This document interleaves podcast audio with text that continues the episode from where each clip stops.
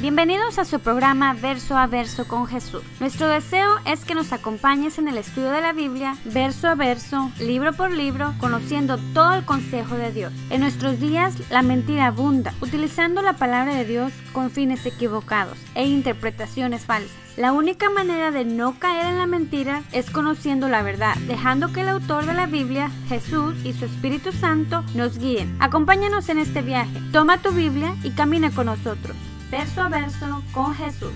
Cristo moriste en una cruz, resucitaste con poder.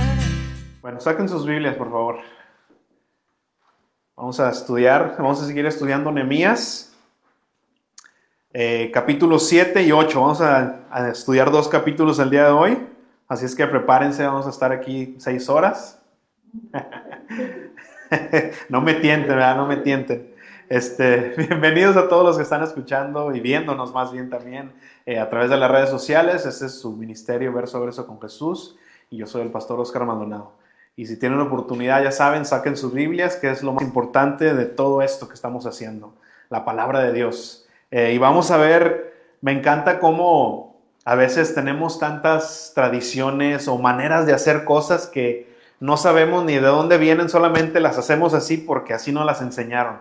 Pero hoy vamos a ver ciertos puntos que, bueno, no son tan importantes, pero me, me encantó cómo vamos a ver cómo a través de la historia que vamos a leer hoy vamos a observar que lo que hacemos en la iglesia aún ¿Por qué venimos y empezamos a adorar? ¿Por qué venimos y hay un púlpito? ¿Por qué venimos? O sea, todo está desde antes, desde antes. Y, me encanta que no hacemos cosas que se inventaron hace poco, sino desde antes el Señor las estableció para tener un orden, porque nuestro Dios es un Dios de orden. Y me encanta que vamos a ver esos tipos de detalles, que como les digo no son importantes, pero me encanta ver todos esos detalles. Este, pero ahora nos encontramos en un momento de nuestra historia épico eh, finalmente terminan la obra de, reconstrucción y el templo está terminado, pero más importante aún, el Señor ha ido trabajando con el corazón del pueblo y espero que haya sido lo mismo con nuestro corazón, que el Señor haya ido trabajando con nuestro corazón, eh, enseñándonos y enseñando al pueblo nuestra historia a confiar en Él.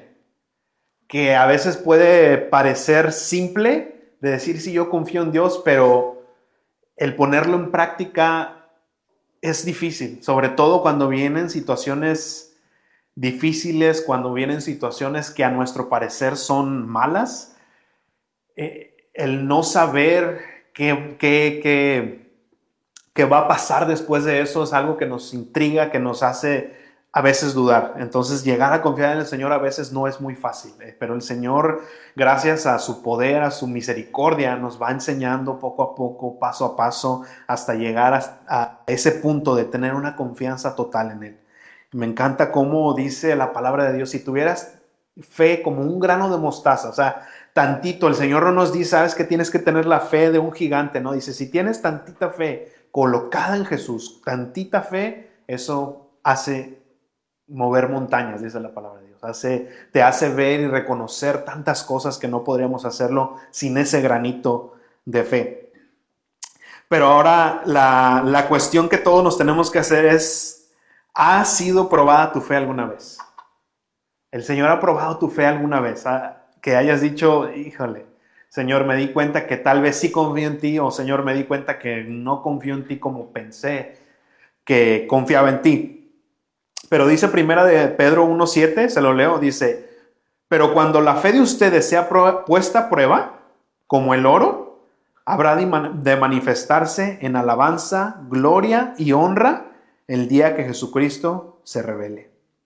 Como hablaba ahorita que ah, abrimos el servicio, nuestra alabanza al Señor es solamente una característica de alguien que confía en Él de alguien que está agradecido en él. Dice aquí que cuando la fe sea probada, como el oro, dice, habrá de manifestarse en alabanza. La manifestación de la fe en Jesucristo es la alabanza. La alabanza. Señor, te adoro, te, te, alabo por quién eres tú. Entonces, eso tiene que suceder después de las pruebas. Va a haber pruebas. No es de que a por sí, por si tu fe es probada, no dice tu fe va a ser probada. Tu fe va a ser probada. Eso es indiscutible. Como dice aquí, como el oro. ¿Cómo vamos a saber que un pedazo de oro o de cualquier metal es genuino o es verdaderamente lo que se dice que es? Probado, tiene que ser probado, puesto a fuego, ¿verdad? Así es nuestra fe. Entonces, y eso es precisamente lo que vamos a observar el día de hoy, que el resultado de pasar las pruebas de la fe de Dios, vamos a ver qué, cuál es el resultado, vamos a ver cuál fue el resultado en el pueblo de Dios de nuestra historia y vamos a ver cuál tiene que ser el resultado en, nuestro, en nuestra fe. Entonces, el pueblo de Dios ha, podido llegar a este punto a pesar de toda la oposición que vimos, ¿verdad? Tanta oposición, no solamente que venía de afuera, sino aún la de adentro, de, su corazón, de sus compatriotas, de su gente. Ahí mismo hubo también conflicto, pero a pesar de todo eso, todo el trabajo eh, arduo que, que hicieron, a pesar de todo eso, llegaron a la meta, llegaron a reconstruir los muros, que fue por la razón que Nehemías empezó toda esta odisea, ¿se acuerdan? Pero ahora eh, podemos ver, hermanos, que la vida en Cristo es hermosa, pero no deja de ser trabajo, no deja de ser un sacrificio. Como ahorita podemos ver, muchos, no quiero hablar porque no conozco la razón, pero muchos decidieron no, decidieron no venir. Ahora, Pudo haber una, razón legítima, no estoy diciendo que no, pero cuando la razón es, ah, es que no tengo ganas, ah, es que dormí tarde, es que perdí una, perdimos una hora de dormir ahora. Esa hora me la tengo que recuperar, es más importante. Entonces empezamos a tener diferentes prioridades. Es cuando nos damos cuenta eh, que, que aún hasta ese punto tan sencillo no podemos darle ese sacrificio al Señor. No podemos darle ese sacrificio al Señor. Entonces, eh, y, lo que me ponía a pensar es que no es que el Señor sea tan difícil de complacer, que sea un Dios de, como decimos, high maintenance, que sea bien latoso. es que para complacer a Dios es, un trabajo. No, hermanos, en realidad no lo es, no lo es. Como le dijo hace rato, nos pide así de, de fe. No podemos darle eso al Señor, o sea, es tanto sacrificio darle, es más, tan solo el, venir a la iglesia. Tenemos tantas horas por no sé cuántas horas son por semana, quién sabe eso. No, nada, yo tampoco. ¿Cuántas horas nos da el Señor? 24 horas al día, obviamente. Y, nos dice, no, nos pide que el domingo vengamos a darle un, tiempo a Él, eh, eh, santificar ese tiempo para Él totalmente. Y a veces ni eso podemos. A veces ni eso podemos. Entonces, no es que el Señor sea difícil de complacer, sino más bien nosotros no estamos dispuestos a sacrificar ni siquiera eso para Él. Pero la historia de Nehemías, de Nehemías, ¿cuáles fueron las dos cosas que creaban conflicto?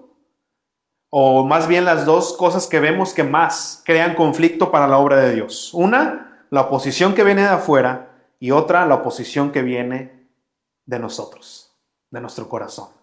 Son los enemigos número uno, ¿verdad? De la obra de Dios. Satanás, la, opresión que viene de afuera, pero también nosotros tenemos mucho que ver en eso.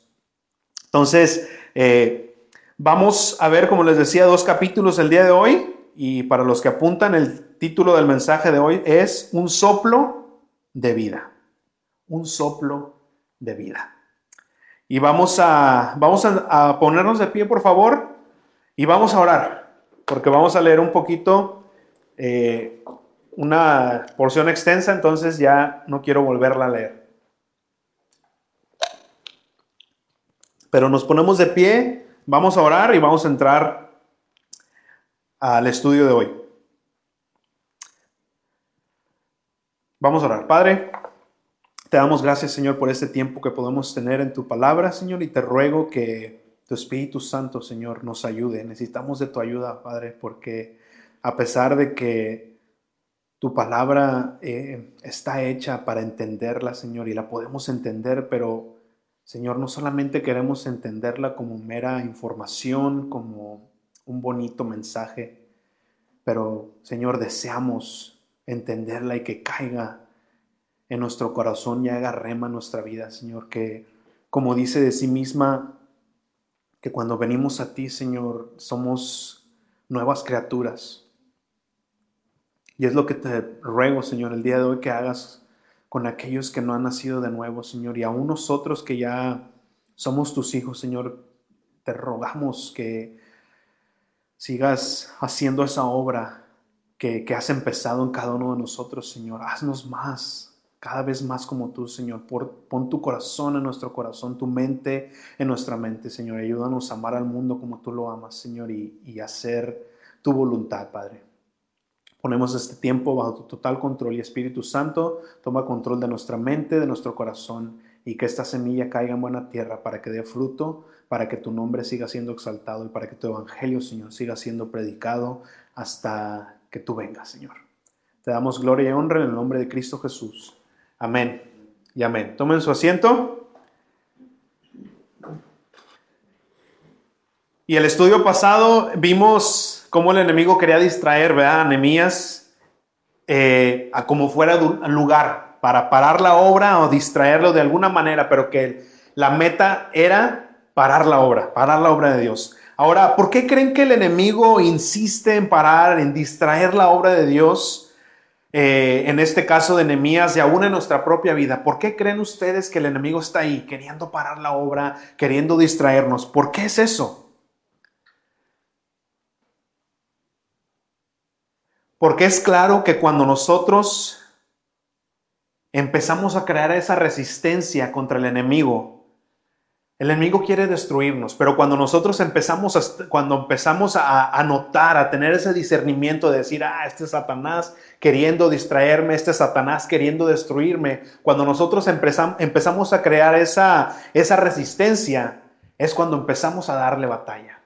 Es cuando empezamos a darle batalla. Pensamos que mientras, ah, no, pues yo con Satanás no me meto, así es que él no se va a meter conmigo. Eso es totalmente erróneo. Al contrario, cuando más queremos hacernos a un lado es cuando más nos está oprimiendo, cuando más nos está dando batalla y ni cuenta nos damos. ¿Por qué? Porque no estamos poniendo resistencia. Nos está dando de golpes, de golpes y hasta que nos destruye y es cuando nos damos cuenta, oh, men, estaba siendo destruido y no me estaba dando ni cuenta. Sino al contrario, cuando empezamos a creer a esa resistencia es cuando el Señor nos da las armas para derrotarlo y, y mejor aún que nos da la, manera de levantar esas fortalezas para entonces detener el ataque del enemigo. Ahora, lo mismo pasa en nuestra vida. Dice la palabra de Dios que cuando, cuando, conocemos la verdad somos verdaderamente libres. Tenemos ese poder de no solamente discernir el ataque de Satanás, sino decir que no. Porque Él quiere aventar esos dardos, esas eh, distracciones, esas eh, ese pecado que nos lo pone así, ¿verdad? Nos lo pone así en charola de plata. Ahora, Satanás no puede hacernos, obligarnos a hacer nada. Como dicen muchos, ah, es que cuando hacen alguna atrocidad dicen, no, es que Satanás me hizo hacerlo. No. Satanás te puede poner la tentación aquí, pero es nuestra decisión. Es nuestra decisión. Ahora, cuando no tenemos el Espíritu de Dios, créeme, esa tentación está ahí, la tomamos y y no tenemos ninguna resistencia. Estamos, vamos derechito a, caer al pecado. Pero es de lo que estoy hablando, que cuando venimos al Señor, entonces ya tenemos ese poder de decir que no. Ese poder de decir que no. Entonces por eso Satanás quiere distraerte, quiere que no levantes tú esas fortalezas, no quiere que te des cuenta cuántas armas el Señor nos ha dado para resistirlo. Él no quiere que te des cuenta de eso. Entonces, ahora que tenemos ese poder, vamos al capítulo 7, porque Nehemías empieza a delegar ciertas responsabilidades en la obra de Dios. Y como les decía, estos dos capítulos vamos a ver la estructura de la iglesia. ¿Por qué la iglesia hacemos lo que hacemos? ¿Por qué venimos, cantamos y ciertas cosas, como les decía, ciertos detalles, vamos a verlos porque es así. Pero vamos a Nehemías capítulo 7. Y quiero que notemos una vez más cómo la obra de Dios, la casa de Dios, su iglesia está compuesta por personas. Está compuesta por personas. El Señor es nuestro capitán, Cristo es nuestro capitán, pero la iglesia está compuesta por personas. No es la obra de una sola persona. Yo no puedo hacerlo todo. Yo necesito de todos ustedes para levantar la obra de Dios. Para levantar la obra de Dios. El Señor tiene un orden y pone líderes, pone personas a hacer cada uno eh, lo que le toca hacer, pero créanme, si yo me esfuerzo y hago todo lo que el Señor me ha llamado a hacer, aún así yo no puedo hacer la obra solo. Por eso el Señor nos une a todos para levantar la obra de Dios como, como un equipo. Somos un cuerpo y como nos dice Pablo en Primera de Corintios 12, 22, ahí apúntenlo. Vayan conmigo, vayan conmigo, vamos a leer varios versículos ahí. Primera Corintios 12, 22. Vamos a ver cómo la obra de Dios no es una persona, somos varias.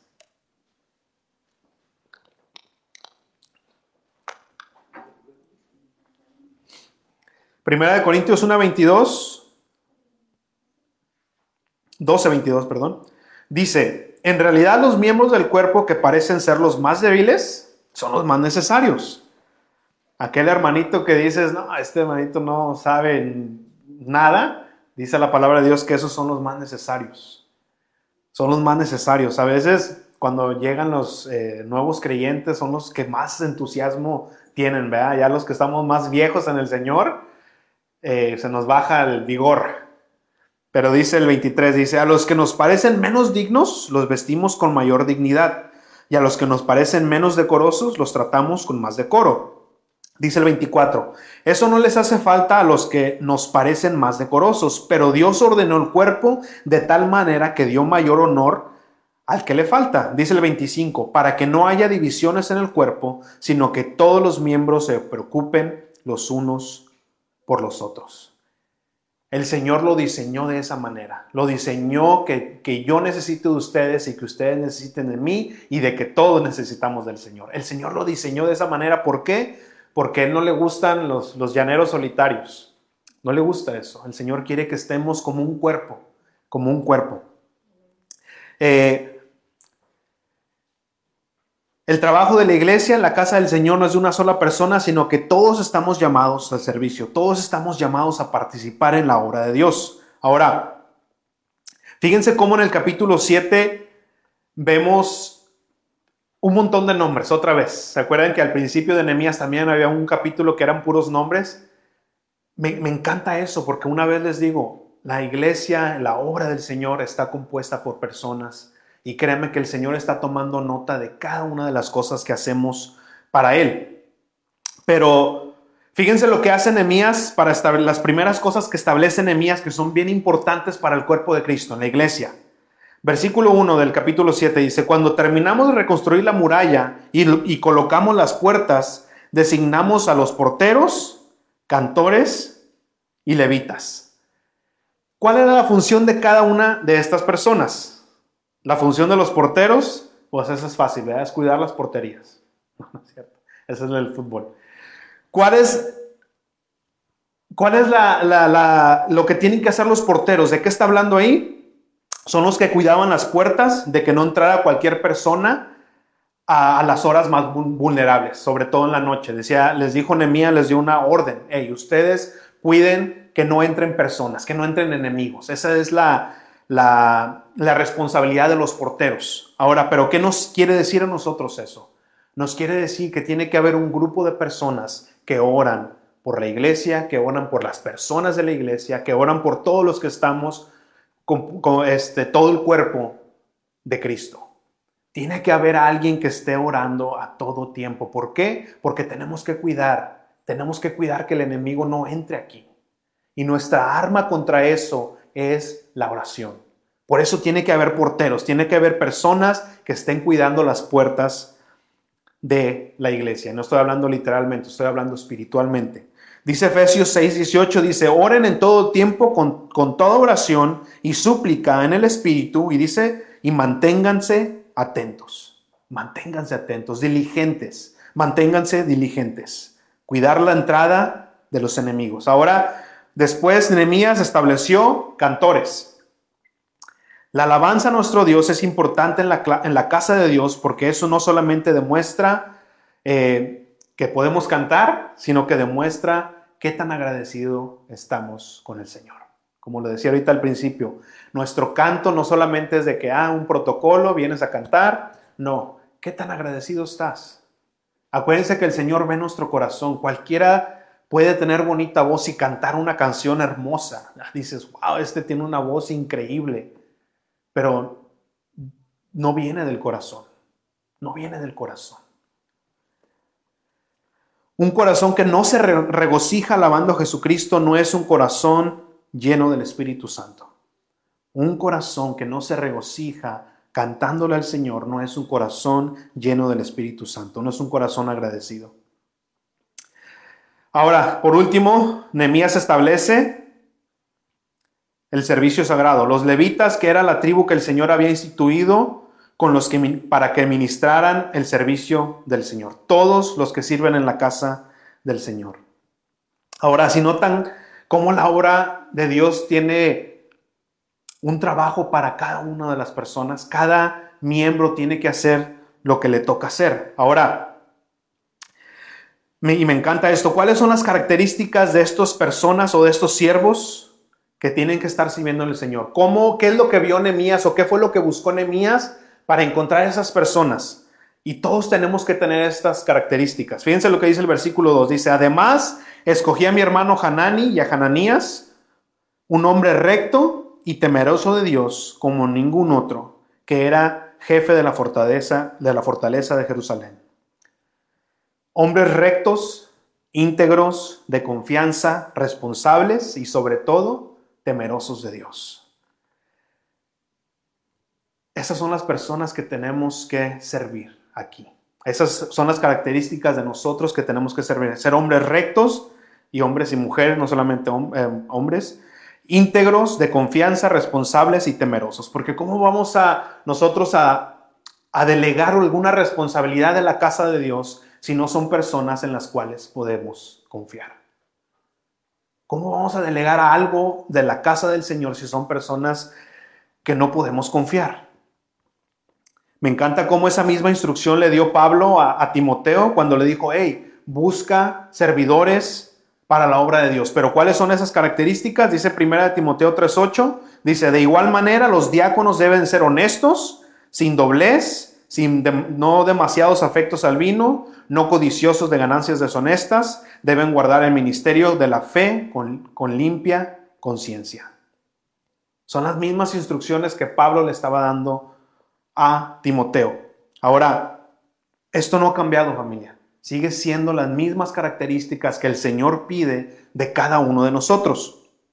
Siempre tiene que ser de la manera que Dios nos dice. Ahora si vamos para el, el capítulo 8, porque ya después de que Nehemías delega todas estas responsabilidades, le da instrucciones necesarias a cada uno de ellos para llegar a lo mejor. Tiene que haber un orden. ¿Por qué? Porque sigue lo mejor. Cuando hay una visita de alguna persona importante, algún presidente, alguna celebridad, siempre tienen un orden de protocolo, tienen un orden. Quiero que hagan esto, quiero que sea de esta manera. Lo mismo el Señor lo hace y no porque Él sea eh, una, una, diva y, ah, yo quiero alfombra roja, no, sino porque viene lo más importante, lo que hace el cambio en nuestra vida. Fíjense lo que dice el, el versículo 1 del capítulo 8. Dice, todo el pueblo se reunió como un solo hombre en la plaza que estaba frente a la puerta de las aguas. Y le rogaron al escriba Esdras que llevara el libro de la ley de Moisés que el Señor le había dado al pueblo de Israel. Y ahora, creo que este es el sueño de todo pastor maestro, que las ovejas lleguen y le rueguen más de la palabra de Dios. Fíjense lo que dice aquí. Le rogaron al escriba Esdras. Esdras, por favor, léenos la palabra de Dios. Esdras, por favor, danos un estudio bíblico. Por favor, predica de la palabra. Le rogaron. Ese es un sueño de todos maestros, pastores, que le rueguen, que, lleguen y nos digan, pastor, queremos que nos prediques de la palabra de Dios. Queremos que nos la leas. Es un sueño, ¿eh? Versículo 2 dice, era el día primero del mes séptimo del año, entonces Esdras, que también era sacerdote, llevó el libro y lo mostró a todo el pueblo y a todos los que podían entender, lo mismo a los hombres que a mujeres. Y desde el alba, fíjense, nosotros nos quejamos por. ¿Dos horas? Dice, desde el alba hasta el mediodía lo leyó en la plaza que está enfrente de la puerta de las aguas. O sea, desde las que 6 de la mañana hasta mediodía fue el servicio de, de Esdras y el pueblo de Israel. Seis horas. Seis horas. Nosotros no podemos con dos, ¿verdad? Con dos ya estamos de que... Pero todo el pueblo escuchaba con mucha atención la lectura del libro de la ley. Y para que todos escucharan mejor, Esdras se subió a un estrado de madera hecho a, hecho a propósito. A su derecha estaban Matatías, Sema, eh, Urias, Ulcías, Maseías, y a su izquierda estaban Pedaías, Masael, Malquías, Jasún y estos nombres raros. Pero ven cómo el púlpito, un estrado, todo eso viene desde antes. Y me llamó la atención cómo ahora seguimos haciéndolo de esta manera. Dice el versículo 5, Esdras abrió el libro ante todo el pueblo y como él estaba por encima de los presentes, todos lo vieron y prestaron mucha atención. Y eso es otro sueño, ¿no? Que la gente verdaderamente ponga atención. Verdaderamente ponga atención. Tantos sueños aquí. Entonces Esdras bendijo la grandeza del Señor y el pueblo con las manos hacia el cielo respondió a una sola voz, amén, amén. Luego todos se inclinaron hasta el suelo y adoraron al Señor. Mientras la ley era leída, los levitas Josué, Bani, Serabías, Jamín, Acub, Sabatai, Odías, Maseías y todos estos nombres, dice al final del, del, versículo 7, dice, explicaban al pueblo la lectura y el pueblo estaba tan interesado que no se movía de su lugar. Ahora, me encanta porque esto es de donde el Señor me mostró cómo teníamos que hacer este ministerio lee la palabra de Dios y fíjense lo que dice ahí.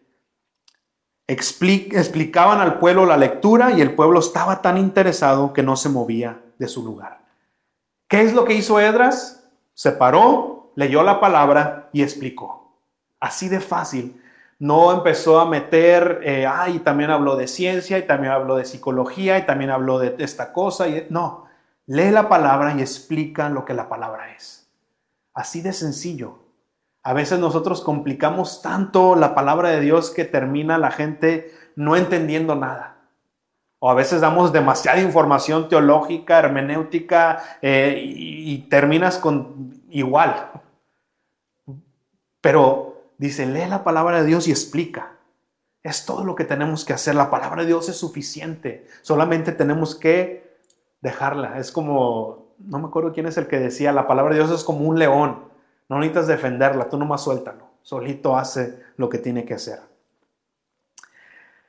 Y lo que estamos leyendo aquí, familia, es o son las características de un avivamiento. Ahora, ¿qué es un avivamiento? Un avivamiento simplemente significa un despertar, un levantar en el poder del Espíritu Santo de Dios para hacer la obra de Dios. Un despertar. Es como cuando Adán, dice la palabra de Dios que él fue creado de la tierra, ¿va? Formó el Señor de la tierra a Adán, pero era un cuerpo inerte, era solamente un cuerpo que no tenía vida. ¿Qué fue lo que el Señor hizo para que Adán respirara, para que tuviera vida? Dice la palabra de Dios que el Señor sopló aliento de vida. Eso es un avivamiento. Cuando nuestro espíritu, obviamente, biológicamente tenemos vida, si no hay un problema muy grande ahorita, ¿va? Pero espiritualmente a veces estamos como Adán. Estamos ahí inertes, no hay vida, no hay movimiento. Necesitamos ese soplo del Señor. Necesitamos de ese aliento para que empiece a despertar nuestro espíritu, a despertar nuestro espíritu. Lo que Dios hizo con Adán, le dio ese espíritu de vida. ¿Y qué fue lo primero que hizo Adán? Le dio vida y ¿qué fue lo primero? Obedeció lo que el Señor le dijo. Adán, ve, labra la tierra, trabaja la tierra, trabaja en la obra de Dios. La obra de Dios, toda la creación es la obra de Dios. Entonces lo primero que hizo Adán después de recibir ese aliento de vida fue trabajar, a obedecer lo que el Señor le dijo, trabajar en la obra de Dios. Y eso es precisamente lo que es un avivamiento. Cuando escuchan de personas que dicen, eh, queremos, Señor, queremos un avivamiento. Eso es, eso es lo que quiere decir. Que el Señor despierte nuestros espíritus, que ya sea que estén dormidos o totalmente muertos, los despierte para qué? Para trabajar, para obedecer lo que el Señor nos dice y trabajar en su obra. Ese es un avivamiento. Ese es un avivamiento. Y vamos a estar viendo las características que nosotros tenemos que tener para que ese avivamiento, ese avivamiento suceda en nuestras vidas. En nuestras vidas. Porque el Señor quiere hacer eso hoy. soplar ese aliento de vida en nuestro espíritu para que haya ese avivamiento. Y ahora, ¿cómo va a ser eso? Va a ser literalmente que de repente estemos y sintamos un airecito de, ah, este es el, el aliento de Dios. No, qué bueno fuera, ¿eh? porque así estarías esperando que te llegara el aire. Cuando en 2 de Timoteo 3:16 habla de que la, escritura es inspirada por Dios, adivina qué. Esa palabra de inspirada es la misma palabra que habla de aliento. La palabra de Dios es eso, el aliento de Dios. Es ese aliento ¿Por qué crees que la palabra de Dios se, habla de sí misma diciendo que es viva, que es eficaz? Habla de sí misma diciendo que en Cristo somos nuevas criaturas. ¿Por qué crees eso? Porque ese es la palabra de Dios, ese aliento de Dios es lo que nos va a revivir. Si vemos la historia, cada uno de los avivamientos que se han vivido, empezando con este, y a través de la historia, aún la historia moderna, cada avivamiento que se ha vivido en la iglesia ha sido a través de una reforma en la palabra de Dios, de un regreso a la palabra de Dios. Siempre vas a, trazarlo a la palabra de Dios. Cuando Martín Lutero este, puso las, las tesis en esa, en esa iglesia de, de Alemania, ¿cuál fue, ¿qué fue lo que empezó a revivir ahí? el regreso a la palabra de Dios. Se había, la palabra de Dios se había, es más, se, hablaba, se predicaba la palabra de Dios en las iglesias en otro idioma que nadie entendía. Tú ibas ahí, escuchabas latín, si sabías latín, entendías, y si no, pues de todos modos, tú estabas haciendo las liturgias, cada sacramento, y con eso terminabas tu iglesia. Dijo Martín Lutero, oye, nadie está entendiendo. Y fue cuando hubo un avivamiento. Y como les digo, cada avivamiento que se ha vivido en la iglesia, tú lo puedes trazar al regreso de la palabra de Dios. Todo eso. ¿Por qué? Porque es ahí donde el, aliento de Dios revive nuestro espíritu. Y es lo que el Señor quiere, quiere hacer en nosotros el día de hoy. Quiere avivar nuestro espíritu. Pero ahora, hay una cosa que tenemos que preguntarnos. El Señor quiere hacer, quiere hacer eso, sin duda, no hay duda de eso. Ahora, ¿hay en nosotros las características que tenía este pueblo judío en los tiempos de Nehemías? ¿Cuáles son esas? Empezamos y le dijeron que le rogaron a Esdras que trajera la palabra de Dios. ¿Hay en nosotros esa hambre de la palabra de Dios, de escucharla, de leerla, de aprenderla, de estudiarla? ¿O les da lo mismo si yo predico de psicología, de, o les empiezo a contar chistes? Ah, sí, cuéntanos uno. Eh, o, tienen esa hambre también de la palabra, como este pueblo lo tenía. Esdras, eh, por favor, porque acuérdense que este pueblo estaba, estuvo en cautiverio, no escucharon la palabra de Dios por mucho tiempo. Estaban hambrientos. ¿Tenemos nosotros ese, ese sentir también? la segunda característica dice que todo el pueblo escuchaba con mucha atención. ¿Ponemos atención a, lo que la palabra de Dios nos habla o nos distraemos con cualquier cosa? Y lo estaba hablando la semana pasada, si te estás durmiendo en la prédica, no es porque mi predicación sea aburrida, self-service ahí. Me estoy ayudando un poco. Sí, tal vez no soy el mejor predicador, pero si tú te estás durmiendo, ¿Será tal vez porque te dormiste a las 4 de la mañana, Diego? ¿Cómo vamos a estar atentos a la palabra de Dios si no nos preparamos? Hermanos, la preparación para recibir la palabra de Dios empieza antes de llegar a la iglesia. No solamente hablando del corazón, de, de, disponer, ¿sabes qué, Señor? Hoy me vas a hablar. De tener esa disposición de escuchar lo que el Señor nos habla, pero hermanos, también físicamente. ¿Cómo vas a estar despierto si duermes una o dos horas? No me eches la culpa si te estás durmiendo. No es que mi predicación, ah, qué aburrido. No. Pon de, pon de tu parte y yo pongo de mi parte, ¿ok? Yo voy a tratar, porque dice la palabra de Dios que, que la palabra de Dios tiene que ser predicada con, con sal, con sazón, con que, que esté, porque en sí misma, hermanos, es emocionante la palabra de Dios. No necesito yo ponerle tanta crema a los tacos. Solita causa esa, esa intriga. Tiene, esto es como una telenovela muchas veces, ¿verdad? Mucha drama, eh, muy bonita la palabra de Dios. No es necesario esforzarse tanto, pero hermanos, también tenemos que poner de nuestra parte. Si sabes, vamos a suponer que tú trabajas el día de mañana y entras temprano, ¿no? Entro a las 6 de la mañana. ¿Sería responsable de tu parte de decir, ah, voy a dormir a las 4 de la mañana, a fin que duermo una hora y ya estoy listo? No, ¿verdad? Dices tú, no, sabes que ya me voy a dormir porque trabajo mañana. Tengo que alistarme. A veces hasta preparas tu uniforme, si es que usas uniforme, y tienes todo preparado para que el día siguiente estés listo, ¿verdad? Hacemos eso en el trabajo. ¿Por qué? Porque nos importa.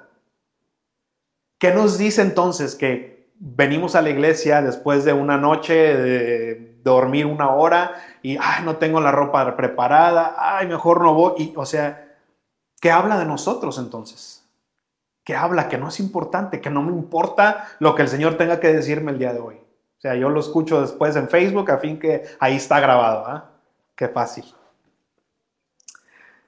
Pero tenemos esa característica o, no escuchamos con atención. ¿Cuál es la otra característica que este pueblo tenía para que ese avivamiento eh, sucediera? Dice que todos se inclinaron hasta el suelo y adoraron al Señor. La reverencia al Señor. La reverencia a, lo sagrado. Tenemos agradecimiento por lo menos para aplaudir, para, no sé, tararear las canciones. Tal vez no las sabemos, algunas no las sabemos, ¿verdad? Pero oye, de perdido, no sé, marca el paso, ¿no? Algo, ¿no?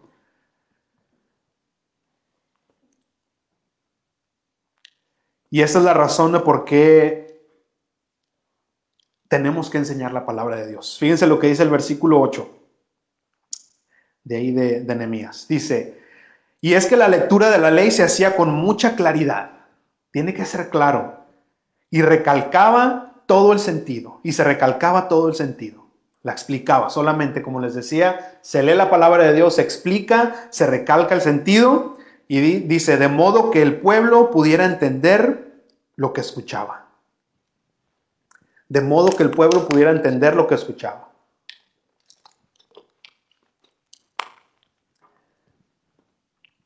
Pero cuando todos estos elementos se unen, hay una disposición del corazón y se predica la palabra de verdad. Cuando todo eso, cuando todo eso se une, hermanos, algo sucede.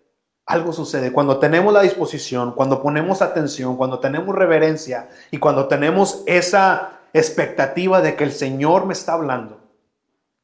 Por eso cuando abro la, palabra de Dios me encanta poner esa perspectiva. Cada vez que abrimos nuestras Biblias es la palabra de Dios, es Dios hablándonos, así es que tenemos que tomarlo como tal. No solamente que ah, está leyendo la Biblia como cualquier libro, no, es Dios que nos está hablando. Si tú estás aquí es porque el mensaje es para ti, no porque ah, es que este mensaje era para mi vecina, para mi comadre, es, se la está perdiendo, se lo voy a grabar y se lo voy a mandar. Está bien, mándaselo, pero créeme que no es porque la palabra era para ella, la palabra es para ti. La palabra es para nosotros, para quien la está escuchando. Dice un pastor, Warren Risby, dice, el Espíritu de Dios usa la palabra de Dios para limpiar y para revivir los corazones del pueblo de Dios. No es que nosotros adoramos la Biblia en sí. Nosotros no adoramos la Biblia. Nosotros adoramos al Dios de la Biblia. Y sabemos que lo que está escrito ahí son las palabras de Dios. Pero no que el libro en sí tenga algo. Eh, es, un, es, un, es papel, es, una, es un libro. Pero lo que está escrito ahí, las palabras que están escritas ahí, es Dios hablándonos. Y es lo que nosotros adoramos, al Dios de la Biblia. Entonces, una vez que entendemos lo que la palabra de Dios nos dice, la primera reacción es la convicción de pecado. Cuando te das cuenta que hemos ofendido a Dios. Ahora, si nuestra reacción ante esto, ante esta convicción, cuando el Señor llega y, nos dice, me has ofendido, y si tu reacción es, eh, ya sé, esto es para mi primo, sí, ese, ese sí ofendió a Dios. Yo, no mucho, pero este está peor que yo o cualquier tipo de reacción relacionada así, estamos viendo mal, estamos escuchando mal la palabra de Dios. Dice Romanos 3:20 que la ley, la palabra de Dios nos sirve para reconocer el pecado, porque ¿cómo vamos a saber que hemos ofendido a Dios si no sabemos qué es lo que le ofende. ¿Qué es pecado? Eh, pecado, explícame pecado. Es, no es lo que, no, eso no es. Eh, ¿Cómo vamos a saber que hemos pecado si ni siquiera sabemos qué es pecado? ¿Cómo sabemos qué es lo que le ofende a Dios si no, si no leemos la palabra de Dios? Señor, ¿qué es lo que te ofende? Quiero saber. Digo, si nos importa. ¿Qué te ofende, Señor? ¿Qué te ofende? Entramos a la palabra de Dios y esa es la que nos dice, eso es lo que me ofende. Y es cuando nos damos cuenta, oh, oh, Señor, nos, te he ofendido infinidad de veces. Infinidad de veces.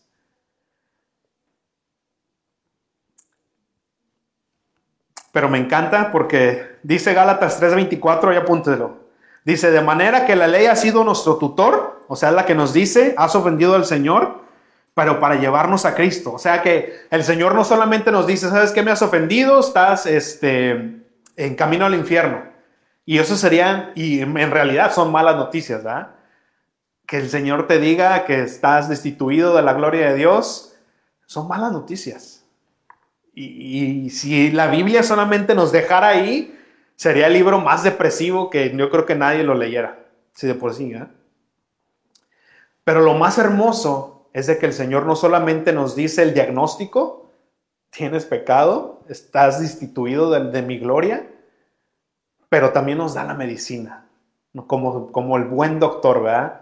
Nos da el diagnóstico, pero también nos da la solución, nos da la medicina. Yo ya tengo la medicina para el pecado. Ya tengo ese regalo que yo hice para ti, para que tú seas curado de este pecado, para que entonces tú seas acepto ante Dios. Y eso es lo más hermoso, que aún en la palabra de Dios sí nos dice cómo, cómo hemos ofendido al Señor, pero también nos da la esperanza, la solución de esto. Jesucristo en la cruz del Calvario dice que Él quitó el pecado del mundo. Ahí está la medicina, ahí nos está diciendo el Señor, sí, estás destituido, pero ven a mi hijo. Mi amor por ti es tanto que yo di a mi hijo para que tú fueras salvo, para que tú, tu pecado fuera quitado. Qué hermoso, ¿verdad? Qué hermoso que si nos dice, nos diría esta generación, me siento ofendido. ¿Todo les ofende? Hasta Winnie the Pooh no falta que también sea cancelado. ¿verdad? todo les ofende, pero qué bueno que, el Señor nos ofende con, y con razón, ¿verdad? Con la verdad, no con inventos, sino, pero nos da también la solución y qué hermoso, nos da el consuelo. Ahora, la pregunta es que si lo queremos, si verdaderamente aceptamos nuestro pecado de decir, Señor, tienes razón, te he ofendido. Porque no, ¿cómo vas a pedir tu perdón si en realidad en tu mente dices, pues yo, ¿cómo te voy a pedir perdón si no te he ofendido? Entonces,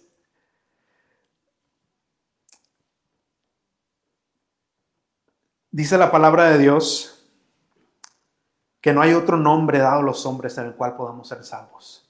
Y es donde empezamos allá a conocer a nuestro Señor, a conocer la verdad.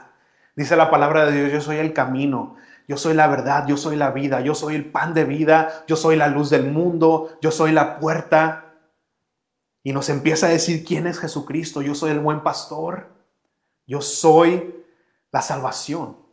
Yo soy Dios. Es lo que Jesús nos ha estado diciendo y nos grita hasta el día de hoy. Yo soy. Dice el versículo 9. Dice, como todo el pueblo lloraba al escuchar las palabras de la ley. ¿Por qué lloraban? Porque se dieron cuenta, ¿verdad? Cuánto habían ofendido al Señor. Dice el gobernador Nemías, el sacerdote y escriba Esdras y los levitas que explicaban al pueblo el sentido de la ley, dijeron, este día está consagrado al Señor nuestro Dios. No hay razón para que lloren y se pongan tristes. Dice el 10. También dijeron, vayan y coman, vayan y coman bien y tomen un buen vino, para y, pero compartan todo lo que, pero compartan, perdón, todo con los que nada tienen. Este día está consagrado nuestro Señor, así que no estén tristes. El gozo del Señor es nuestra fuerza. También los levitas animaban al pueblo y les decían, ya no lloren, no estén tristes, porque hoy es un día sagrado.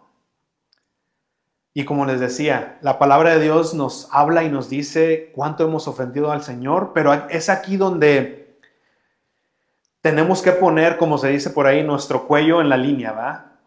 Decir, Señor, tienes razón. Tu sentencia es justa, he pecado contra ti. Ahora, es aquí donde la obra del Espíritu Santo, si te está hablando el Espíritu Santo, tiene que haber un remordimiento, tiene que haber una convicción de pecado, de decir, Señor, tienes razón. Y este pueblo fue tan, le dolió tanto que dice que no, no dejaban de llorar. Y aún los, los, eh, los, Nemías y, el sacerdote Etras decía, ya no lloren, ya no lloren. Este día no es para estar tristes, sino es un día para regocijarse, un día que el Señor nos quiere decir que, hey, sí, me has ofendido, sí tienes pecado, pero hay una solución. Hay una solución, son las buenas nuevas del Evangelio. El pecador no tiene razón para regocijarse, pero el Hijo perdonado de Dios no tiene razón para llorar.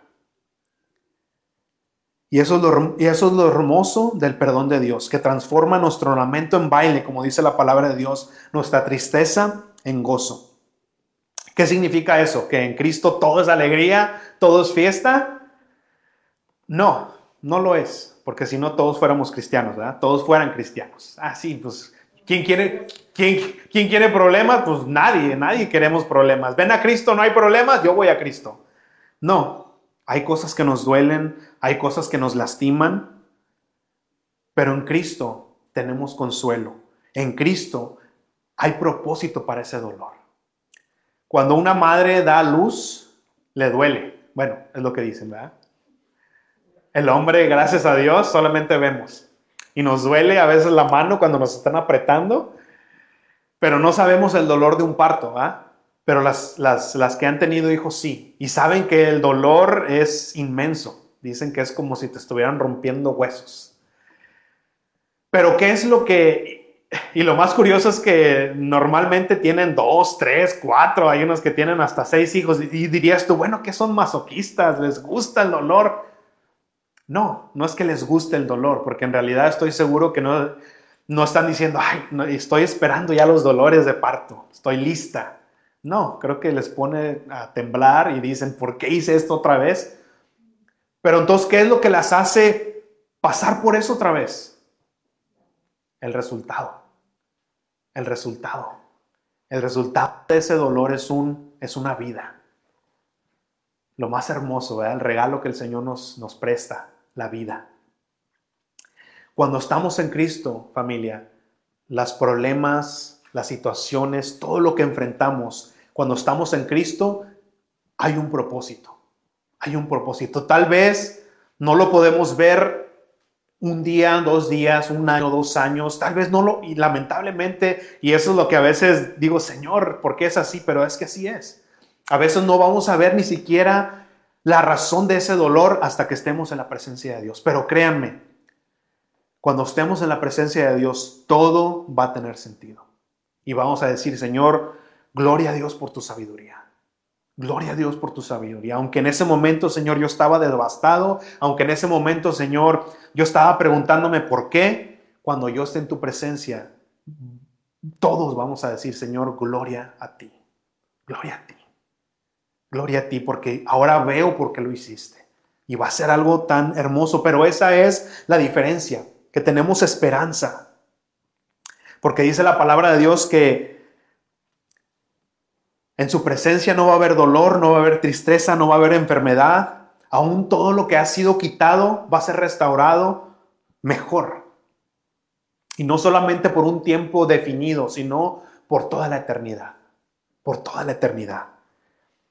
Y es ahí donde tenemos que descansar, donde nuestra esperanza descansa, donde está la diferencia. ¿Cuál es la diferencia si todos tienen problemas en Cristo o sin Cristo? La diferencia es esa que somos consolados, que hay un propósito para nuestro dolor y que tenemos la esperanza mayor, la, esperanza más grande, que si lo peor que nos puede pasar es la muerte, que aún ahí tenemos victoria, que aún ahí tenemos victoria. Esa es la diferencia. Esa esperanza es la que nos mantiene, la que nos mantiene. Dice la palabra de Dios que nosotros vamos de gloria en gloria, de victoria en victoria. Que si tenemos aquí un problema, vamos a tener la victoria. Pero el secreto para todo esto para tener gozo, para estar en paz, es la esperanza. La llave es creerle a Dios, creer que lo que Él nos dice en su palabra es verdad. Esa es la llave. Hay un dicho que dice ver para creer, ¿verdad? No, es que yo necesito ver para creer. Con el Señor es diferente. Con el Señor más bien es al revés. Cree para que entonces veas. Cree para que entonces veas. Cuando murió Lázaro, dice la palabra de Dios que vino la hermana Jesús y le dijo, hey, no te preocupes, yo soy la, resurrección y la vida. La resurrección y la vida. ¿Y qué le dijo la hermana de Lázaro? Jesús, es que si tú hubieras estado aquí, mi hermano no hubiera muerto. Y dice Juan 11, 40, y apúntelo, dice, Jesús le dijo, no te he dicho que si crees, verás la gloria de Dios. Fíjense que no dice, si cuando ahorita que veas vas a creer la gloria de Dios, dice, no, si tú crees, entonces vas a ver la gloria de Dios. Si tú crees, entonces vas a ver la gloria de Dios. ¿Por qué digo esto? Porque en ese milagro, cuando el Señor resucitó, o revivió más bien eh, a, Lázaro, resucitó, muchos vieron eso, muchos vieron ese milagro, pero no todos creyeron. Aún los fariseos más bien eh, sellaron su corazón con matar a Jesús. Dijeron, no, hay que matar a este, hay que matarlo. ¿Por qué? ¿Por qué después de ver un milagro tan, tan grande, por qué no hubo una conversión en su corazón? Porque no creyeron solamente vieron el milagro. Nosotros podemos ver mil milagros y si no creemos primero en el Señor, no va a haber nada, no va a haber, no va a haber un cambio en tu corazón. El Señor no es ver para creer, el Señor es creer y entonces vas a ver la gloria de Dios. Y entonces vas a ver la gloria de Dios. Dice el versículo 12, ya casi terminamos. Dice, entonces todo el pueblo se fue a comer y a beber y a compartir su comida y pasaron el día muy alegres, pues habían entendido las explicaciones que les habían dado. ¿Cuál es la, cómo vamos a llegar a la alegría de eso? Que hayan entendido. ¿Verdad? Hubo fiesta, hubo regocijo, porque entendieron la palabra de Dios. Ahora, ¿son para ti la, la palabra de Dios, como dice Salmo 119? Dice que es tal la alegría que me causa tu palabra que es como hallar un gran tesoro. No sé cuántos de ustedes han tenido esos sueños guajiros que todos tenemos, ¿verdad? De ganarnos la lotería. Yo sueño en ganar la lotería. El único problema es que no compro boletos. No sé cómo le voy a hacer, pero un día yo sé que me la voy a ganar.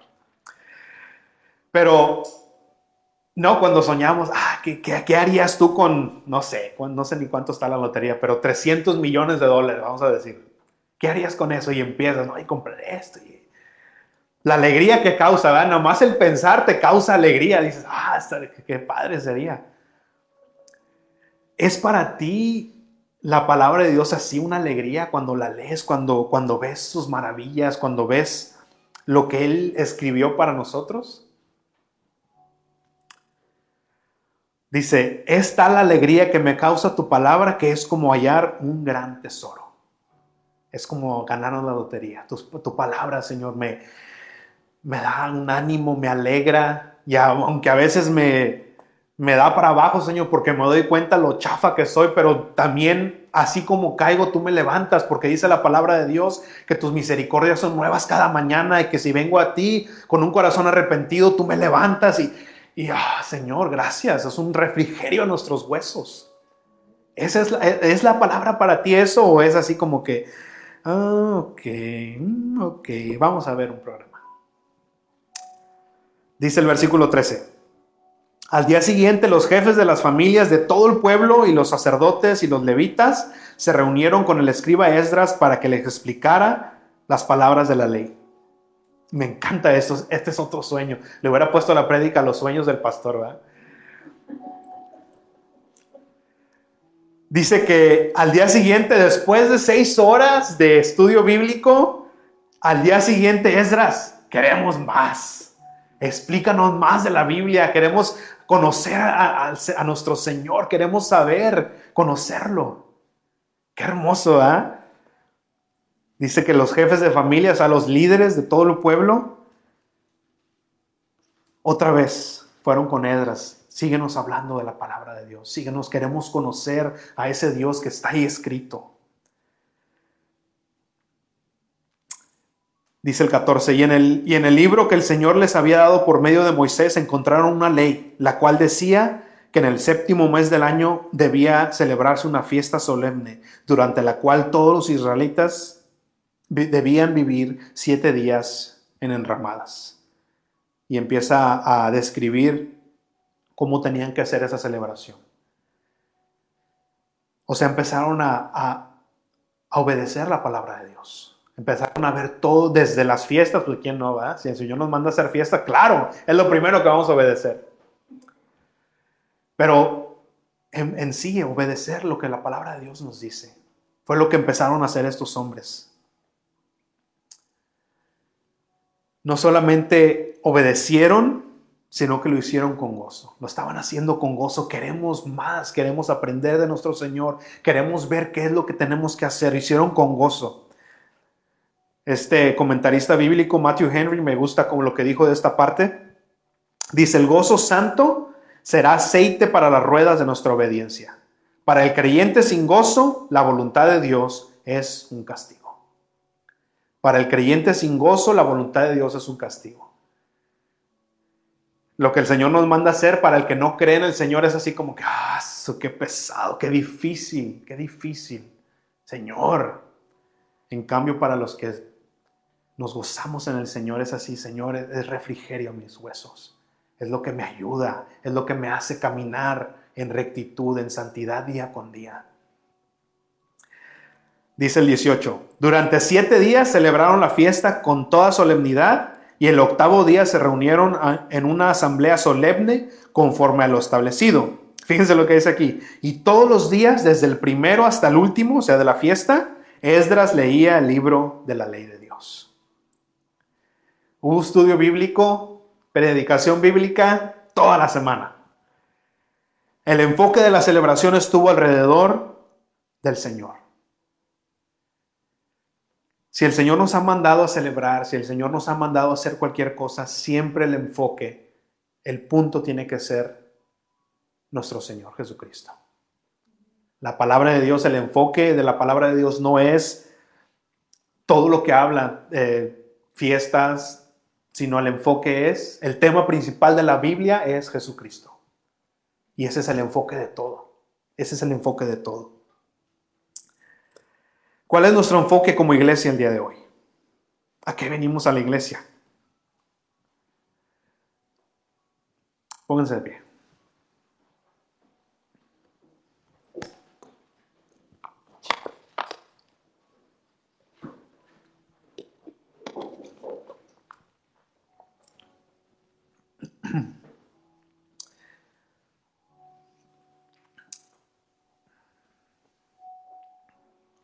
El día de hoy escuchamos y aún oramos nosotros mismos, ¿verdad? Yo he orado por un avivamiento.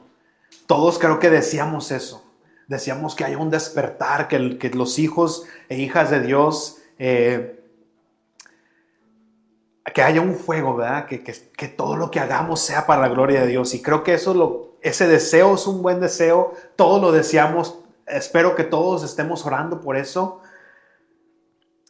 pero a veces parece ser que, aunque lo profesamos, nos alejamos cada vez más de lo necesario para que eso pase.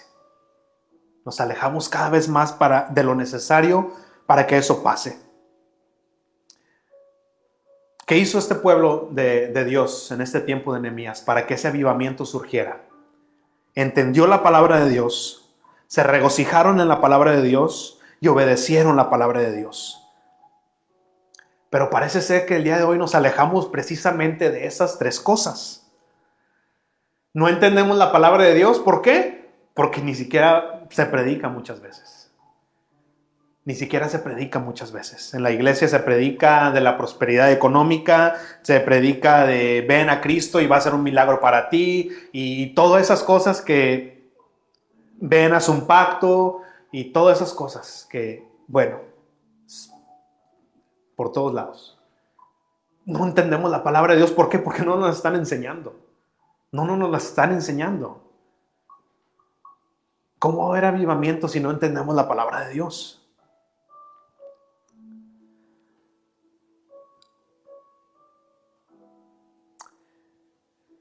Pero fíjense que, aunque es cierto, y sí, es culpa de nosotros como ministros, de que se ha dejado la palabra de Dios en las iglesias, sí, es culpa de, las personas a quienes se nos ha dado la, tarea de enseñar la, la palabra de Dios. Pero ¿saben qué? También una cosa, el pueblo de Dios tiene culpa.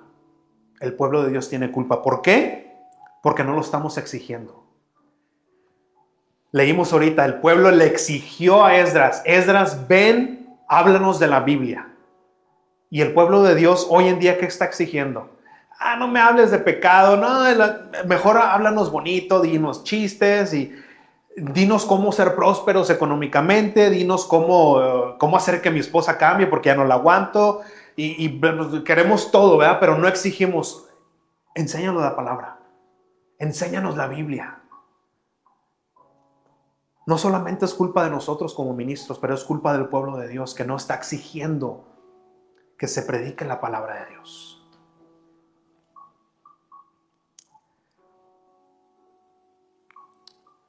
No obedecemos la palabra de Dios. Nos parece aburrida, nos parece fuera de onda. Los mandamientos del Señor nos, nos parecen gravosos, anticuados. Queremos y deseamos ese avivamiento, pero nos alejamos cada vez más de nuestro Señor, de las cosas que Él quiere que hagamos. Señor, avívanos y, y, no leemos, no entendemos, no obedecemos, no nos regocijamos en la palabra, pero sí queremos ese avivamiento. Cuando Jesús oró al Padre por ti y por mí, en Juan capítulo 17, le dijo, Señor, santifícalos. Padre, santifícalos en tu palabra. Tu palabra es verdad. Tu palabra es verdad. La única manera en que se va a avivar el fuego en ti y en mí es entendiendo la palabra, regocijándonos en la palabra y obedeciendo la palabra de Dios. Todo eso conectado con nuestra devoción al Señor. En Crónica, segunda de Crónicas 7:14, un versículo bien conocido por todo buen cristiano. Dice que si mi pueblo, sobre el cual se invoca mi nombre, fíjense a quién le está hablando. No le está hablando a los incrédulos, no le está hablando a aquellos perdidos, no. Si mi pueblo, si mi iglesia, por el cual se invoca mi nombre, tú que cantas en el nombre de Jesús, dice, si mi pueblo se humilla y ora, si tú te humillas y oras, ¿qué fue lo que hizo el pueblo eh, en el tiempo de Nehemías? Se humilló. Dice que se humilló y alabó al Señor. Pero dice que si tú te humillas y oras y buscas mi rostro, ¿dónde vamos a buscar el rostro del Señor? Si no es en la palabra de Dios. Si tú te humillas, oras, buscas mi rostro, o sea, buscas la palabra de Dios, y te apartas de, de, tus malos caminos. O sea que si obedeces la palabra, si obedeces lo que yo te estoy diciendo, si ven cómo son los mismos, las mismas características de este pueblo que tuvo ese avivamiento, ¿por qué crees que el Señor nos está diciendo eso? Si mi pueblo viene, se humilla, ora, me busca la palabra y cambia sus, eh, y obedece lo que yo les estoy diciendo, ¿qué dice entonces? ¿Cuál es la consecuencia? Yo los escucharé desde los cielos, perdonaré sus pecados y sanaré su tierra. Sigue siendo el mismo consejo que el Señor nos les dio al pueblo de Israel en ese entonces, sigue siendo el mismo consejo que el Señor nos da hoy en día. Si tú hoy has escuchado la voz del Señor, has entendido el mensaje, creo que no di un mensaje revuelto, confuso, creo que está muy claro. Regocíjate porque ha llegado la salvación a ti hoy. Regocíjate porque ha llegado la salvación a ti hoy. Si tú estás siendo llamado por el Señor el día de hoy, no hagas caso omiso. Haz lo que hizo este pueblo. Humíllate ante Él y Él sanará tu tierra. Solamente tenemos que hacer esa cosa, romper nuestro orgullo, romper con eso que nos detiene de decir, no, es que yo no quiero. Señor, sé que, he pecado, pero no es tan mal. Y, empezamos a crear excusas. Dice, no, ven a ti, hoy ha llegado a ti la salvación, ven y humíllate ante mí. Yo voy a sanar tu tierra, voy a, a soplar ese aliento de vida en tu espíritu y vas a empezar a caminar conmigo. Padre, yo he hablado, Señor, tus palabras. Y tu palabra, Señor, es la que penetra, Señor, porque habla ah, dice de sí misma que penetra como una, como una espada de doble filo, penetra nuestro corazón, nuestros huesos, nuestros tuétanos, parte el alma, Señor. Nada, nada puede llegar a partir el alma si no es tu palabra. Señor, nos, nos habla de nuestro pecado, nos habla de qué tanto te hemos ofendido, Señor, y nos habla que verdaderamente somos dignos de, de ser castigados por la eternidad, porque te hemos fallado una y otra vez, una y otra vez te hemos ofendido, Señor. Pero detrás de esas malas noticias está el Evangelio, están las buenas nuevas. Señor, que a pesar de que cuando aún éramos enemigos tuyos, tú mandaste a Jesús y moriste en la cruz del Calvario. Cuando no queríamos, no teníamos, ni siquiera volteábamos a verte. Aún tú ahí en ese, cuando estábamos ahí, Señor, tú nos amaste y te entregaste por nosotros. Padre, yo te ruego que si alguien ha escuchado tu voz el día de hoy, que si ha tu Espíritu Santo quebrantado ese corazón, yo te ruego, Señor, que hagas una obra en esa persona ya sea de los que estamos aquí o los que están escuchando en este momento. Que si tú los has convencido de pecado, Señor, que no permitas que, que terminen igual. Ayúdalos, Señor. Dice tu palabra que tú no echas fuera aquel que viene a ti con un corazón contrito y humillado. Padre, encuéntralos, Señor. Yo te lo ruego, Padre, que tengas misericordia y que tú selles con tu Espíritu Santo aquel que el día de hoy viene a ti y se postra ante ti humillado, Señor, y te pide perdón. Te damos gracias por tu palabra, Señor, porque es la que nos da ese refrigerio a nuestros huesos, Señor, la que nos anima en los momentos que estamos caídos, la que nos exhorta en los momentos que estamos distraídos, extraviados, Padre, pero regresamos a ti como esa antorcha que alumbra en los, lugares oscuros en que nos metemos muchas veces, Señor, pero podemos ver la luz y acercarnos a ti. Te damos gracias, Padre, porque dice tu palabra que aunque andemos por valle de sombra, tu vara y tu callado nos infunde aliento. Tú eres nuestro buen pastor, tú nos llevas a esos campos. Permítenos ser como esos árboles que son plantados junto a la corriente de agua, Señor. Que cuando vengan los problemas, cuando vengan esas situaciones adversas, Padre, no caigamos, sino al contrario, que empecemos a dar fruto. Señor, pero si hemos dudado, si hemos llegado a, a quitar nuestra mirada de ti, yo te ruego que el día de hoy nos perdones, Señor, y que nos restaures. Restaura nuestra, nuestra fe, Señor. Ayúdanos, ayuda a nuestra incredulidad. Y te damos gracias, Señor, porque sabemos que tú nos escuchas y sabemos que a partir de este momento no vamos a salir de aquí igual, Señor, sino tú has empezado una obra y la vas a seguir perfeccionando hasta tu día. Te damos gloria y honra a ti, Señor, en el nombre de Jesús. Amén y amén.